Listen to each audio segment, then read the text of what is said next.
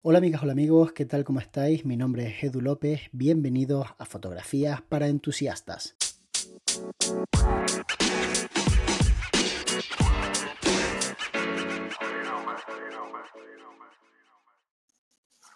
Hola Edu, aquí te va mi segunda pregunta desde Galicia, soy Manu.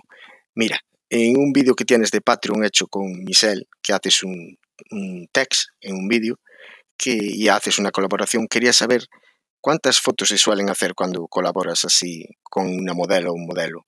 Un número de fotos y tips que me puedes, que me puedes dar y para ayudarnos a todos. Venga, muchas gracias y un abrazo desde Galicia. Hola Manu, muchas gracias por tu pregunta. La verdad es que llevo haciendo colaboraciones muchísimo tiempo. Desde antes incluso de ser fotógrafo profesional ya realizaba de forma asidua colaboraciones tanto para crear retratos con determinadas personas que me interesaban, como para hacer otro tipo de colaboraciones porque a ambas partes nos interesaba colaborar.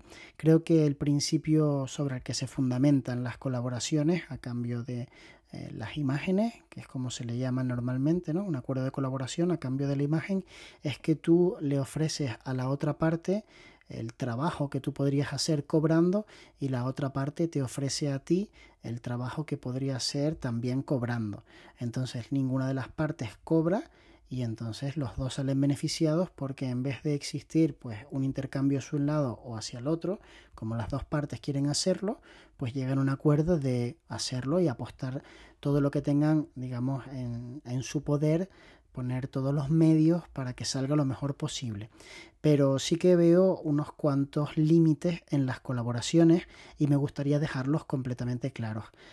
Lo primero que veo es que una colaboración, como digo, tiene que interesarle a ambas partes. En el momento en el que una parte no siente que esté saliendo beneficiada, no es una colaboración, es una explotación o un trabajo encubierto.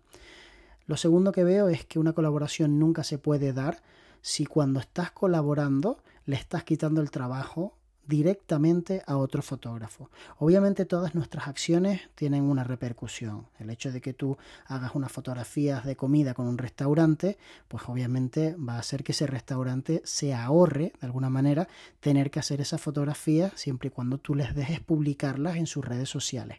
Pero si es un restaurante que nunca antes había hecho fotografías y que no tenía entre sus planes a corto plazo hacer fotografías y contratar a alguien, no veo mayor drama. Veo un drama si tú le ofreces a un restaurante que ya está trabajando con un fotógrafo una colaboración, porque obviamente el restaurante va a decir, ah, sí, claro que sí, veías las fotos que este nos está cobrando y tú me las vas a hacer gratis. Y eso lo veo fatal, obviamente, como no puede ser de otra manera. Ahora bien, si tú le ofreces a un restaurante que nunca han hecho fotografías o que no están haciendo fotografías y le dice, oye, me interesa sacar este y este plato, me gustaría saber si os interesa realizar una colaboración, vosotros por el género, vosotros ponéis el tiempo, el espacio y yo pongo pues la fotografía y después la comparto con vosotros para que la podáis publicar en vuestras redes sociales y yo pueda hacer lo propio, me parece pues sencillamente fantástico. Ahora yo siempre dejo muy claro que esas fotografías no pueden venderse a terceros, que no se pueden utilizar en publicidad directa, o sea, no puedes coger la publicación y pagar una publicidad para que te vea más gente, no puedes ponerle en una valla, no puedes ponerle en un cartel, no es tu fotografía, es una sesión de derechos de imagen que yo te otorgo porque dentro de la colaboración hemos llegado a ese acuerdo. Muchas veces ni siquiera les doy las imágenes, muchas veces lo que hago es promocionarles desde mis propias cuentas como cuando hago un vídeo en YouTube y aparece, por ejemplo, una cafetería con la que no suelo trabajar. Pues lo que les ofrezco más que nada es la publi que les voy a dar dentro de mi canal de YouTube. Y como soy una persona, pues intento ser bastante detallista, acabo cediéndoles algunas imágenes que les pudieran interesar para sus redes sociales, pero siempre si he hecho 15 son dos o tres. Nunca es toma todo lo que tengo porque entonces era un trabajo y si de verdad lo valorabas tanto, págalo porque al fin y al cabo es un trabajo. Dicho los límites, os voy a explicar un poco cuál es el acuerdo con el que yo llego ah, normalmente con las modelos. Lo primero que hago es explicarle de forma absolutamente clara, transparente y concisa en qué consiste la colaboración y cuántas imágenes le voy a dar. Si yo voy a hacer una colaboración en exteriores, en donde voy a disparar mayor cantidad de fotografías y sé que le puedo dar de 15 a 20 fotografías, le digo, te voy a dar de 15 a 20 fotografías. Pero si trabajo en estudio y sé que le voy a dar una o dos imágenes, le digo, te voy a dar una o dos imágenes. No le digo, vente al estudio que vamos a hacer fotos y después le doy una o dos imágenes, porque entonces vienen las confusiones y te empieza a preguntar, oye, ¿por qué no me das más fotos? ¿Y qué está pasando? Y al final me estafaste. No, yo te dije desde el momento uno que esta colaboración se basaba en que yo necesitaba hacer este tipo de contenido y tú podías beneficiarte sin pagar de tener esa fotografía. Entonces, creo que las colaboraciones tienen mucho de cómo se enfoquen. No es lo mismo pedirle tú a alguien que venga a tu estudio o que quede contigo para hacer una fotografía y que esa persona se vaya a quedar con las imágenes y que tú se lo pintes como ven, disfruta, eh, te voy a dar las fotos, te las voy a dar en grande para que hagas lo que quieras con ellas, que que esa modelo te diga a ti, hola, ¿qué tal? Estoy buscando un fotógrafo con el que colaborar y entonces tú tienes que decir, bueno, ¿estás buscando a alguien con quien colaborar o estás buscando un choni que lo haga gratis a base de que tú tienes muchos seguidores en tu red social? Entonces al final siempre tienen que estar de acuerdo las dos partes. Para mí eso es lo fundamental.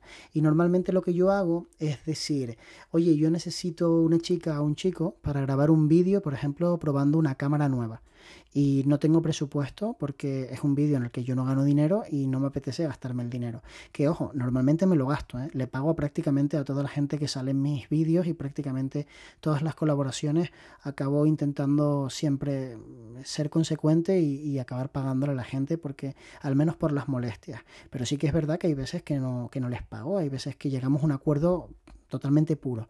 Entonces lo que hago es decirle, esto es lo que yo quiero puedo hacer algo por ti que tú quieras y entonces es cuando te dicen, pues a mí me gustaría tener unas fotografías para mi currículum o me gustaría tener unas fotografías para, eh, qué sé yo, un test de modelo que necesito, en, me han pedido a través de internet. Entonces ahí es cuando ya tú te das cuenta de que tú tienes algo que esa persona puede querer y esa persona tiene algo que tú puedes querer. Y entonces, pues, mientras no dañes a nadie, mientras no le estés quitando el trabajo a nadie y no estés haciendo ningún mal, a mí me parece perfecto, me parece genial.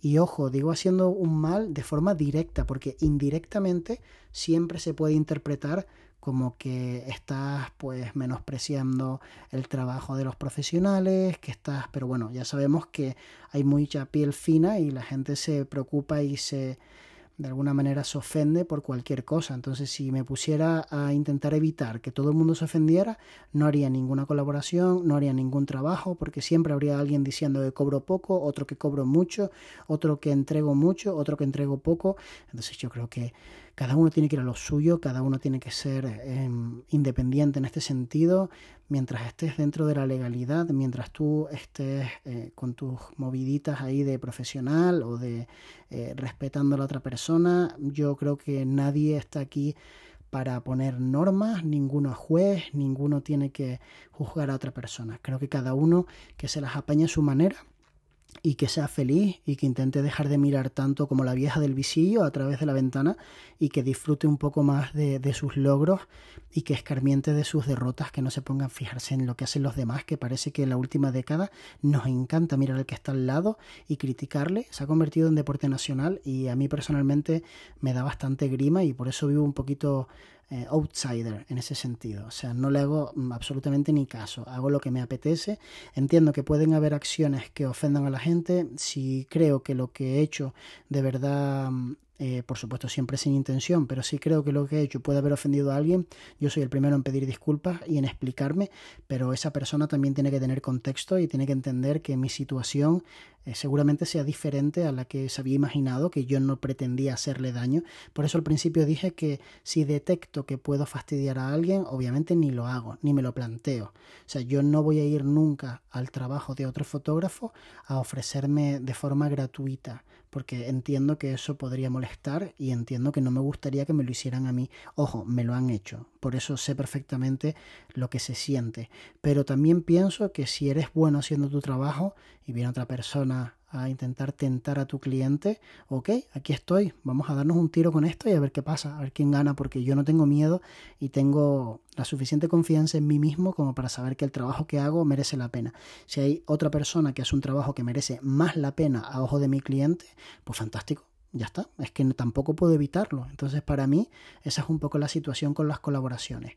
Ahora se estila mucho colaborar para crear contenido de stock, me parece fantástico porque es verdad que cuando creas contenido de stock no tienes mucho dinero normalmente y el dinero nunca sabes si va a llegar, cuándo va a llegar y a la verdad es que es un poco difícil. Entonces, yo en el caso del stock, como he dicho en Patreon, sí que pago todas las sesiones de fotos, llego a un acuerdo con la modelo y le pago rigurosamente pero entiendo perfectamente que si, por ejemplo, estás trabajando con una actriz o con un actor y ese actor necesita fotografías y no puede pagarlas y tú necesitas fotografías y tú tampoco puedes pagarlas, pues hacer una colaboración parece una buena opción.